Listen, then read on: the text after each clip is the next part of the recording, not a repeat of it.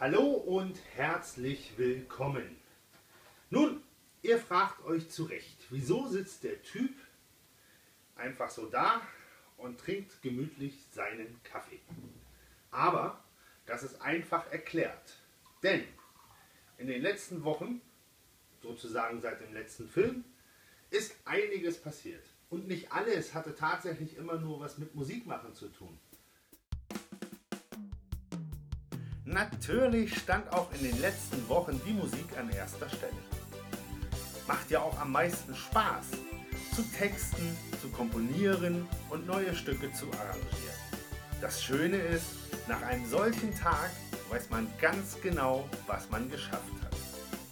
Genauso wichtig ist es aber, nach Auftrittsmöglichkeiten zu recherchieren, soziale Netzwerke zu kontrollieren und seine eigene Internetpräsenz auf bzw. auszubauen. Unter www.frankie-von-tide.de könnt ihr gerne mal nachsehen, was ich für euch bereitgestellt habe.